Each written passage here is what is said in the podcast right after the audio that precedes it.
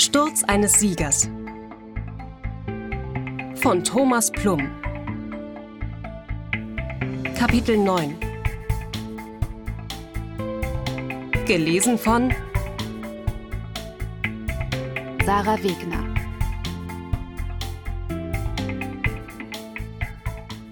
Theresa klopfte sich die schmutzigen Hände an ihrer Latzhose ab. War da ein Gepolter in der Küche? Sie kletterte aus dem Beet mit den soeben angepflanzten Tomaten und machte sich bereits auf den Weg zur Gartentür, als es erneut aus der Küche klirrte.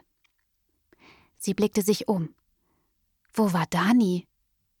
Sie entdeckte sie sofort auf der Picknickdecke mit ihrer Lieblingspuppe und dem Porzellanservice, welches sie und Mark zu ihrer Hochzeit geschenkt bekommen hatten. Mark und Theresa hatten sich damals bereits am Abend über das kitschige Porzellan lustig gemacht und sofort und einstimmig beschlossen, dass sie es niemals benutzen würden. Sie haben auch nie erfahren, wessen Geschenk dieses Service war. Es befand sich kein Brief, keine Karte an und in der Verpackung. Nun hat das Service wenigstens einen glücklichen Besitzer, dachte Theresa, und zwar Danis Puppe. Dani war also nicht in der Küche, dachte Theresa und setzte ihren Weg fort. Dennis ist mit dem Rad zu einem Klassenkameraden die Hausaufgaben holen, überlegte sie. Ihr wurde ein wenig mulmig und sie sprach zu Dani. Dani? Maus, ich bin sofort wieder da. Bleib bitte auf deiner Decke. Okay, Mami. Mafalda auch? fragte ihre Tochter und streckte ihr die Puppe entgegen. Ihre Puppe Mafalda war noch nie hübsch gewesen. Dani hatte sie von Theresas Tante geschenkt bekommen, und Theresa dachte damals schon, dass diese Puppe Pate für diese Puppenhorrorfilme stand. Glubschige, gläserne Augen, ein Lächeln, das wohl spitzbübisch neckisch aussehen sollte, aber eher kalt und berechnend wirkte. Die Haare wirr und struppig und die Hände zu Fäusten geballt. Nach ein paar Jahren hatte sich das Aussehen der Puppe verändert, und das nicht zu seinem Vorteil. Die Kleidung war zerrissen. Es war bereits die zweite Bekleidungsgarnitur, und Theresa konnte sich noch sehr gut an die beschwerliche Beschaffung passender Kleidung für diese hässliche Puppe erinnern. eBay, eBay Kleinanzeigen und auch stationäre Trödelmärkte konnten ihr nicht aushelfen. Am Ende bekniete Theresa eine Freundin, die nähen konnte, um eine Garnitur für Mafalda. Das linke Auge öffnete sich nur noch halb. An einem Herbsttag war Theresa panisch in den Hausflur der Kölner Wohnung gerannt, als sie von der Küche aus ein lautes Scheppern, begleitet von Danis spitzem Geschrei hörte. Mafalda war Dani aus der Hand gerutscht und polternd Stufe um Stufe die Treppe vom vierten Stock bis zum dritten herabgestürzt. Dieser Sturz kostete Mafalda ein halbes Auge, denn seitdem klemmte das Augenlid aus Kunststoff. Zu allem Überfluss hatte Theresa sich zusätzlich noch aus der Wohnung ausgesperrt und musste Fritsch den Vermieter um den Zweitschlüssel bitten. Die Haare, welche immer schon abstoßend ausgesehen hatten, waren mittlerweile am Hinterkopf geplättet und rundeten das verheerende Aussehen Mafaldas noch ab. Ja, mein Schatz, Mafalda auch, sagte Theresa und trat durch die Gartentür ins Innere. Die äußerst freundliche Herbstsonne, die am heutigen Tag zeigte, was sie konnte, sorgte dafür, dass Theresa zunächst kaum etwas sehen konnte. Spüren und hören konnte sie jedoch einwandfrei, stellte sie fest, als sich plötzlich eine Hand auf ihre Schulter legte und eine tiefe Stimme sprach Da bist du ja, Theresa Süße. Der Schreck durchzuckte Theresa, und ihre Beine gaben nach. Bevor sie jedoch zu Boden fiel, griffen zwei starke Arme beherzt zu und bewahrten sie so vor dem Sturz. Hoppla, langsam, sagte die Stimme, und Theresa erkannte jetzt Dietmar, der sie halb erschrocken und halb belustigt anstarrte und sie vorsichtig auf einem Küchenstuhl absetzte. Während Theresa sich sammelte, eilte Dietmar mit gezielten Schritten zu einem Küchenschrank, entnahm ein Glas und füllte es mit Wasser. Er kennt sich wirklich gut in meiner Küche aus, dachte sie benommen, als er mit dem Wasserglas zurückkehrte. Hier, trink. Du musst viel mehr trinken. Den ganzen Tag in der Sonne Gartenarbeit verrichten, ohne zu trinken, ist nicht gesund, Theresa Süße, sagte Dietmar, und sprach dabei so nonchalant, als wäre es das Natürlichste der Welt, den Tag seiner Nachbarin zu beobachten und zu analysieren. Theresa wollte zuerst das Trinken verweigern und ihren Nachbarn gleich zurechtstutzen, nahm aber dann doch einen Schluck. Dietmar, was machst du hier, Himmelherrgott, nochmal? sagte sie und nahm einen weiteren Schluck. Dietmar hob triumphierend ein Päckchen Zucker hoch. Zucker. Katrin backt gerade einen Kuchen und hat vergessen, Zucker zu besorgen. Theresa schnappte nach Luft. Und dann kommst du hier einfach rein? Ich hab doch von euch einen Schlüssel. Den habt ihr mir doch gegeben. Dietmar sah Theresa so selbstverständlich an, als hätte sie gefragt, ob er jemals von einem Tier namens Hund gehört hätte. Sie fasste seine Selbstverständlichkeit nicht und wollte es deswegen wirklich wissen. Und dann kommst du hier einfach rein. Dietmar legte seine Stirn in Falten. Nach einer Weile erhellte sich sein Blick und er sagte: Ich habe zuerst geklingelt, zwei oder dreimal, aber niemand hat geöffnet. Okay, dachte Theresa. Er versteht es nicht, wenn ich mein Erstaunen als Frage formuliere. Du kannst doch nicht einfach so hier reinkommen, sagte sie stattdessen und sah Dietmar wütend und vorwurfsvoll an. Aber sie war wütend, so wütend wie schon lange nicht mehr. Ich kauf dir den Zucker ab, sagte er und bewies damit, dass er Theresas Wut nicht verstand. Darum geht es doch gar nicht, sagte Theresa und stand vom Stuhl auf. Meine Güte, Dietmar, wo bleibst du denn? erklang es überraschend von links und äh, hallo, Theresa Süße, hättest du ein bisschen Zucker für uns? Katrin stand in fleckiger Schürze im Türrahmen der Küche und lächelte Theresa strahlend an. Theresa blickte verwirrt von Dietmar zu Katrin, von Katrin zu Dietmar. Und wie bist du hier reingekommen? Katrin lächelte und hob einen Schlüsselbund in die Höhe. Mit dem Schlüssel natürlich. Wir haben uns eine Kopie herstellen lassen, falls Dietmar mal nicht zu Hause sein sollte. Ihr habt was? Theresa traute ihren Ohren nicht. Katrin sah verdutzt aus. Was meinst du, Süße? Den Schlüssel nachmachen lassen? Sowas könnt ihr doch nicht machen. Dietmar lachte und winkte ab. Theresa, das klingt teurer als es ist. Heutzutage machen die dir einen Schlüssel schon für fünf Euro nach. Und weil ich Stammkunde beim hiesigen Schuster bin, macht der mir einen Schlüssel für drei Euro nach. Da brauchst du dir keine Sorgen zu machen, Theresa Süße. Äh, machen wir halbe halbe? Er breitete die Arme wie ein Showmaster aus. Die 1,50 kannst du uns ein anderes Mal geben. Oder weißt du was? Das hat sich mit dem Zucker erledigt. Komm, Katrin Maus, der Kuchen wartet. Dietmar schnappte sich das Päckchen Zucker, ging zum Türrahmen, in dem Katrin stand, und beide durchquerten den Flur zur Haustür. An der Haustür angekommen, gab Dietmar seiner Katrin einen Klaps auf den Po, Katrin giggelte, und beide verließen das Haus. Bevor Dietmar die Haustür schloss, blickte er noch einmal zu der überforderten Theresa und zwinkerte ihr zu. Theresa blieb noch einige Augenblicke starrend im Flur stehen. Sehr geehrte Damen und Herren, durch Ihren Mitarbeiter Herrn Töpfer habe ich erfahren, dass Sie einen Außendienstmitarbeiter für die Region West suchen. Als ausgebildeter Einzelhandelskaufmann bin ich seit meiner Berufsausbildung mit der Herausforderung des Vertriebs vertraut.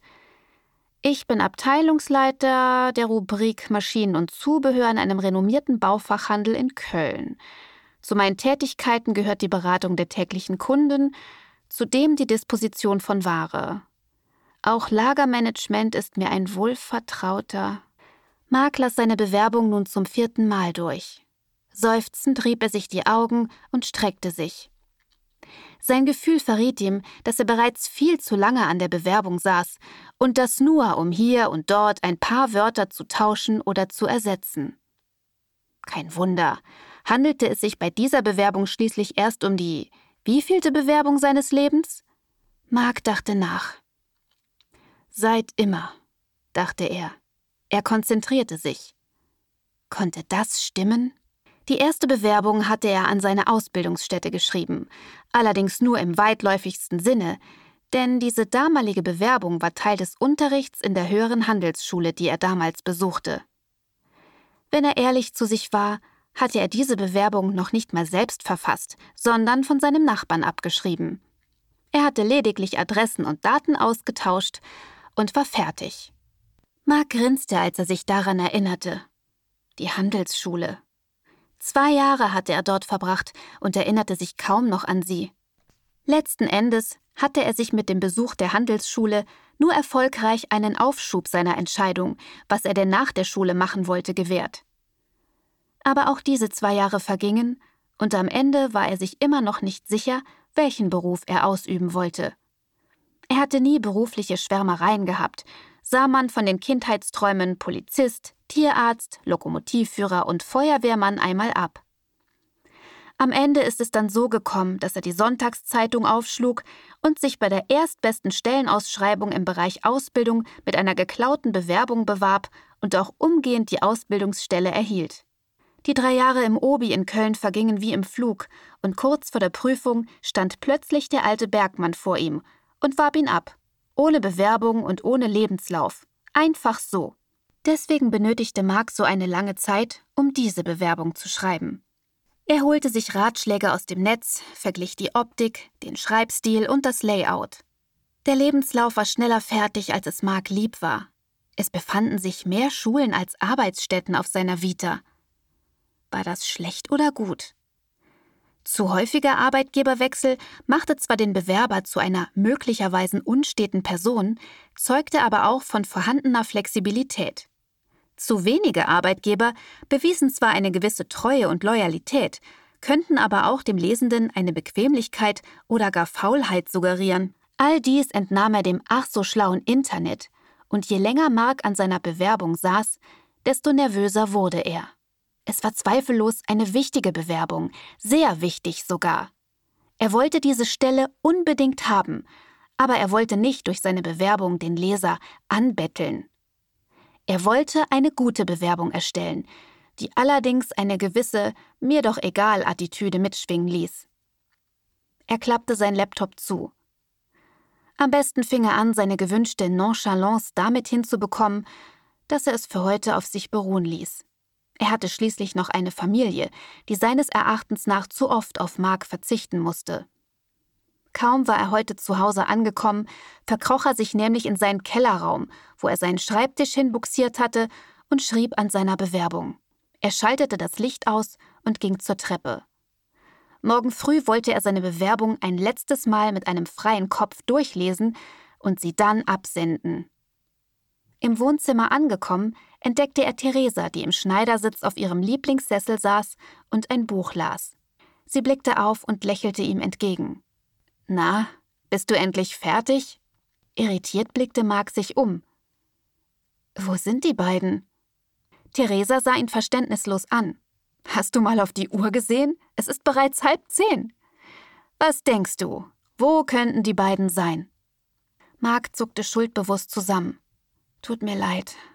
Ich verspreche euch, das wird alles besser. Theresa blickte Mark mit einem herzlichen Blick an, stand auf und umarmte ihn. Mark hatte das Gefühl, als würde er in der Umarmung versinken. Es fühlte sich gut an, und er fragte sich insgeheim, ob es wirklich schon so lange her war, dass sie sich einfach nur umarmten. Komm, wir sollten ins Bett gehen. Morgen beginnt der Tag wieder früh. Außerdem muss ich dir noch unbedingt etwas erzählen, sagte Theresa. Als hätte Theresa es heraufbeschworen, überkam Mark eine plötzliche Müdigkeit. Die letzten Nächte zollten nun also endlich ihren Tribut. Auf dem Weg nach oben erinnerte sich Mark wieder der letzten Worte von Theresa. Was musst du mir denn unbedingt erzählen? fragte er. Ach, nur Nachbarschaftstratsch, lachte Theresa. Ich möchte nur mal deine Meinung hören. Beni Utandirma. Ada legte seine Hand auf Hassans Schulter. Ein wenig zu fest, stellte Hassan sofort fest. Chill mal, Ada. Ich mache dir keine Schande, vertrau mir. Hassan befreite sich mit einem breiten Lächeln von dem eisenharten Griff Ardas. Ich hoffe es für dich, sagte Arda und öffnete die Tür zu Viktors Wohnung. Er erwartet dich, auch wenn er es nicht glauben kann, dass du so schnell wieder hier bist. Da kannst du mal sehen. Hassan klopfte Arda freundschaftlich auf die Schulter und trat in die Wohnung. Die Wohnung sah noch exakt so aus wie an dem Abend, an dem Mark und er dort gewesen waren. Erschrocken stellte Hassan fest, dass es erst gestern war, als er mit Mark hier war. Es kam ihm vor wie eine Ewigkeit. Wummernde Rapmusik dröhnte aus den Ecken der Wohnung, und Hassan stellte auch ein wenig amüsiert fest, dass dieselben Leute hier herumlungerten. Er würde darauf wetten, dass sie auch dieselben Klamotten trugen. Ey, wo ist dieser Mark? drang es aus einer Ecke. Hassan erkannte sofort den künstlich bekifften Tonfall von Viktor. Offenbar musste er so tun, als wäre er rund um die Uhr high. Wahrscheinlich würde seine Gang ihm sonst in den Rücken fallen, dachte Hassan. Er zuckte mit seinen Schultern. Nicht da. Ich mach das schon, Viktor. Du? Und welches Geld? Du hast nichts mit, wie ich sehe. Viktor tauchte plötzlich aus der verdunkelten hinteren Ecke hervor. Er grinste breit, doch Hassan entdeckte auch ein aggressives Funkeln in Viktors Augen. Er ließ sein Feuerzeug aufflammen und löschen, aufflammen und löschen. Mit ihm ist nicht zu spaßen, dachte er, ließ es sich aber nicht anmerken. Stattdessen zuckte er erneut mit seinen Schultern und nahm sich zudem sofort vor, sich eine neue Geste einfallen zu lassen. Zweimal Schulterzucken hintereinander ist schon eine peinliche Angelegenheit. Wie hast du dir das denn vorgestellt? Soll ich mit einer unauffälligen Sporttasche hier herumlaufen? Besser noch mit einem Aktenkoffer? Mit Handschellen? Hassan lachte. Auf dem Kölnberg? Vergiss es! Viktor warf wütend die Bierflasche, die er in seiner Hand trug, gegen die Wand. Sie zerschellte mit lautem Getöse. Irgendwo in einem der angrenzenden Räume schrie eine Frau oder ein Mädchen erschrocken auf. Noch bevor Hassan auf irgendetwas reagieren konnte, stand Viktor bereits vor ihm und griff Hassan ungestüm an den Kragen und presste ihn gegen einen Wandschrank. Denkst du, du kannst mich ficken, du Schwuchtel? Denkst du das? Er ließ sein Feuerzeug aufflammen und löschen. Aufflammen und löschen. Bevor Hassan antworten konnte, trafen ihn bereits zwei saftige Ohrfeigen. Du Wichser! Ich habe diesen Dennis bereits angerufen und ihm seine Schuld erlassen, und jetzt wagst du es hier ohne Kohle aufzutauchen? Viktor beugte sich so weit nach vorne, dass sich die beiden Nasenspitzen beinahe berührten. Hassan roch den unangenehmen Atem aus Viktors Rachen. Eine Mischung aus Bier, Zigaretten und das wochenlange Fehlen einer Zahnbürste. Hassan riss der Geduldsfaden. Er hob sein Knie und rammte es Viktor ungebremst in die Weichteile. Zunächst stellte Hassan nervös keine Reaktion fest. Hatte er daneben gestampft? Dann wurde das Gesicht von Viktor aschfahl. Mit einem Hauch von Grün sackte er zusammen. Die Freude über seinen Treffer währte nur kurz, denn plötzlich brach die Hölle los in der Wohnung. Hassan bekam plötzlich einen PS4-Controller gegen den Kopf. Zur selben Zeit sprang ein schlachsiger Junge mit Kapuzenpulli über den niedrigen Wohnzimmertisch und holte bereits mit der Faust aus. Hassan platzierte einen tiefen Tritt gegen das Knie des Angreifers, woraufhin dieser mit einem lauten Klirren vornüber in einer Shisha landete, welche immer noch an derselben Stelle wie am Vortag stand. Eine Zimmertür wurde aufgerissen und zwei kräftige Männer stürmten ins Wohnzimmer. Hassan drehte sich und ließ sein Bein nach oben schnellen. Er erwischte den ersten Angreifer mit seinem Fuß an der Schläfe. Der hohe Tritt sorgte dafür, dass der erste Angreifer durch die Wucht auf dem zweiten landete. Beide stürzten auf den Wohnzimmertisch, welcher unter der Last krachend zusammenbrach. Bevor es zu weiteren Rangeleien kam, hob Hassan beschwichtigend die Hände und brüllte Halt. Hört auf, bitte. Ich habe nie gesagt, dass ich kein Geld mit habe. Um zu beweisen, dass sein Einwand zu spät kam, zerbrach Arda von hinten einen Stuhl auf Hassans Rücken, sodass Hassan zusammensackte. Als Arda Hassan am Kragen emporhob, schrillte Viktors Stimme auf. Lass es gut sein, Arda! Hassan kam langsam zu sich und sah, wie Viktor sich aufrappelte und an seinem Schritt zupfte, das Gesicht schmerzverzerrt. Was meinst du damit, du Penner? Hast du jetzt das Geld oder nicht? Hassan brauchte ein paar Sekunden, um zu Atem zu kommen. Ja, Mann, natürlich habe ich das Geld. Du hättest mich nur ausreden lassen müssen. Viktor griff in seine Tasche, holte ein Klappmesser hervor, ließ es aufschnappen und setzte es Hassan an die Kehle. Wo ist es? Hassan schaffte es zu lächeln. Hast du ein PayPal-Konto? Er hat was? Mark konnte nicht glauben, was er hörte. Er hielt mitten in der Bewegung, sich sein T-Shirt über den Kopf zu ziehen, inne. Theresa sah Mark mit großen Augen an, ihre Wangen gerötet. Mark sah, sehr erfreut, dass Theresa wieder diesen begeisterten Gesichtsausdruck hatte, zu dem die roten Wangen und die großen Augen gehörten. Sie liebte es, wenn Mark sich mit ihr gemeinsam echauffierte. Dadurch fühlte sie sich nicht so allein mit ihrem Gefühl. Krass, oder? Einfach so stand er da, als ob es ein Grundrecht wäre oder sowas in der Art.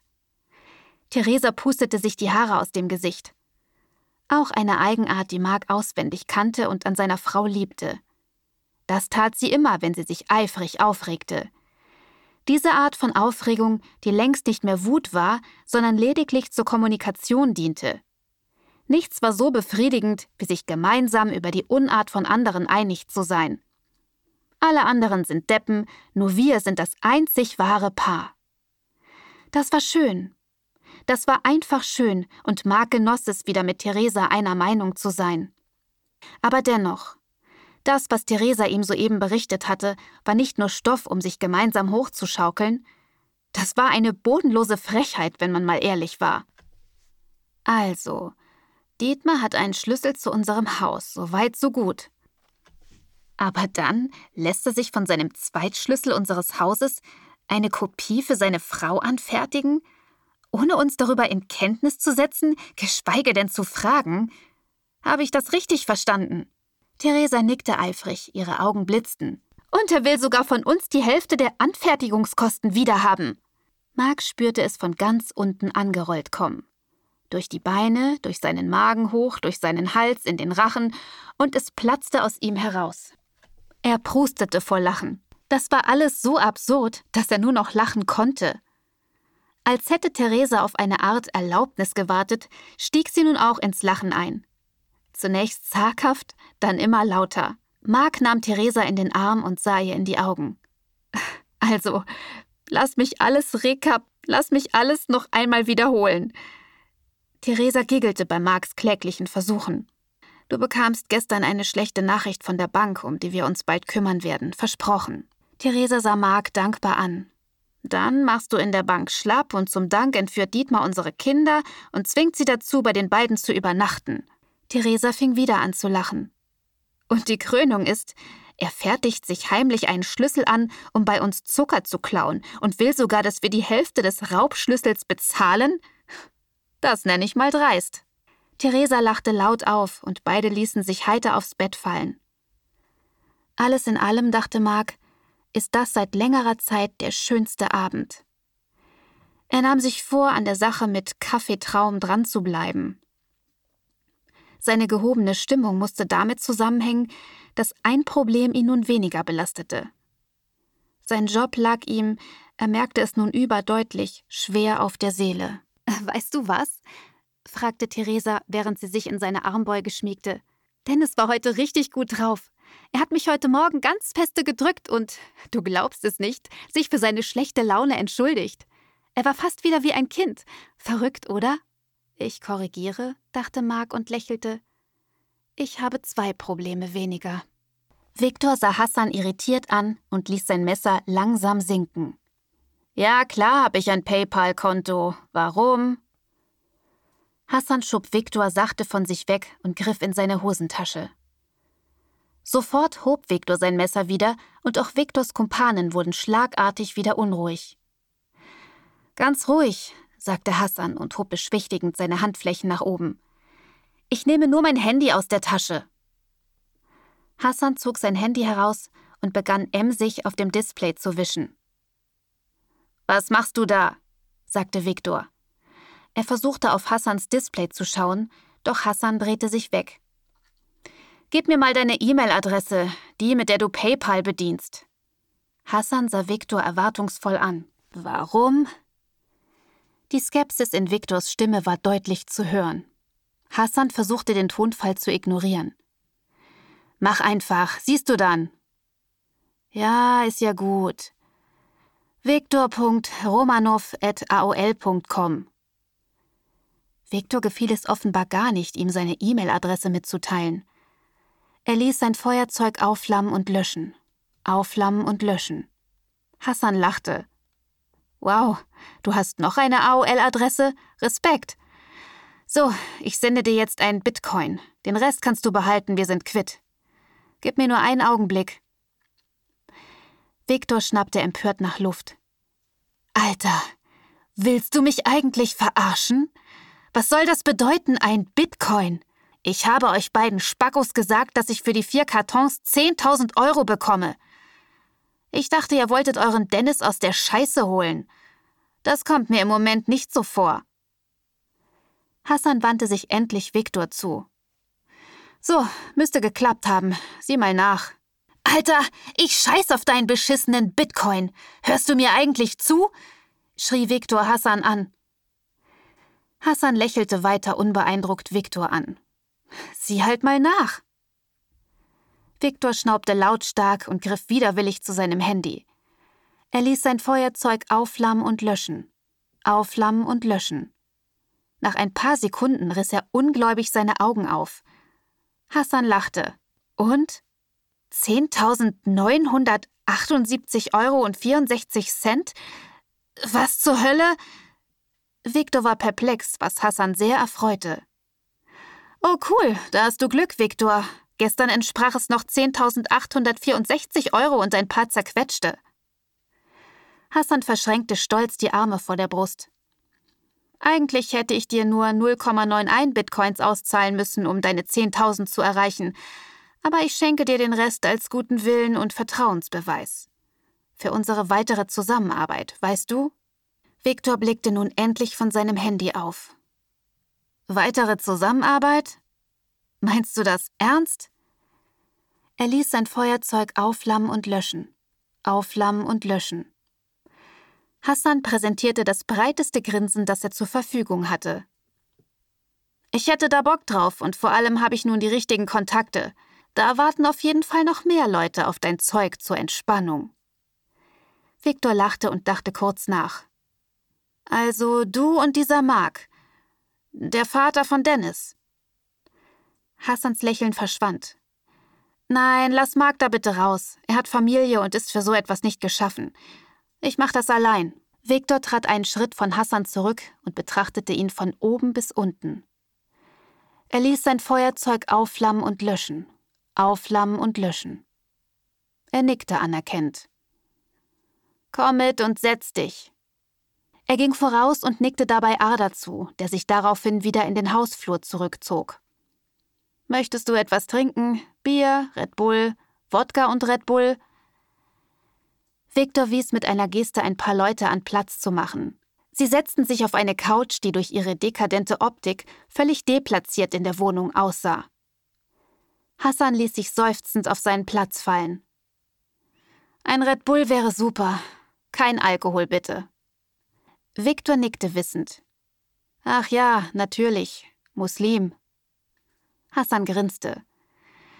Bin ich, aber ich muss noch fahren. Viktor nickte einem der Umherstehenden zu, der daraufhin eine Dose Red Bull besorgte. Er ließ sein Feuerzeug aufflammen und löschen. Aufflammen und löschen. Okay, Hassan, dann lass mal hören. Wie viel möchtest du haben? Viktor lehnte sich interessiert vor. Das, was jetzt kam, hatte Hassan auf dem Weg hierher eingeübt. Er hielt sein Handy in der Hand, wischte gelangweilt über das Display und tat so, als würde ihn nichts aus der Fassung bringen. Naja, ich dachte so an das Doppelte. Also, wenn du weiter in Kartons bestimmen möchtest, acht Kartons. Victor hob seine Augenbrauen. Und die möchtest du jetzt mitnehmen? Hassan hob beide Hände.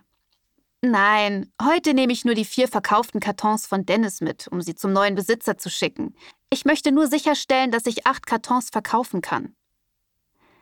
Nun war es Victor, der breit grinste. Kannst du. Also 20.000 Euro für mich? Er ließ sein Feuerzeug aufflammen und löschen. Aufflammen und löschen. Hassan gluckste vergnügt. Vergiss nicht, die 10.000 waren mit Dennis ausgemacht. Oder besser gesagt, mussten wir 10.000 Euro mit den vier Kartons beschaffen, um Dennis da rauszuholen. Nein, mein Lieber, jetzt verhandelst du mit mir. Acht Kartons wären 15.000 für dich und der Rest ist für mich. Das ist fair, oder? Hassan rechnete schnell nach. Er erhielt 1,55 Bitcoins für die vier Kartons. Das waren circa 17.000 Euro. Wenn Viktor darauf einging, hatte er zweimal 7.000 Euro, von denen Viktor nichts wusste, plus 5.000 Euro noch obendrauf. Und angenommen, er könnte das immer und immer wieder so machen, wurde ihm regelrecht schwindelig. Viktor war allerdings in Verhandlungslaune. Sagen wir 17.000 Euro für mich und wir sind im Geschäft. Hassan überschlug den Vorschlag schnell. Das wären insgesamt 19.000 Euro für ihn je Transaktion, und wenn Viktor sich mit seiner Verhandlung besser fühlte, sei es so. Deal!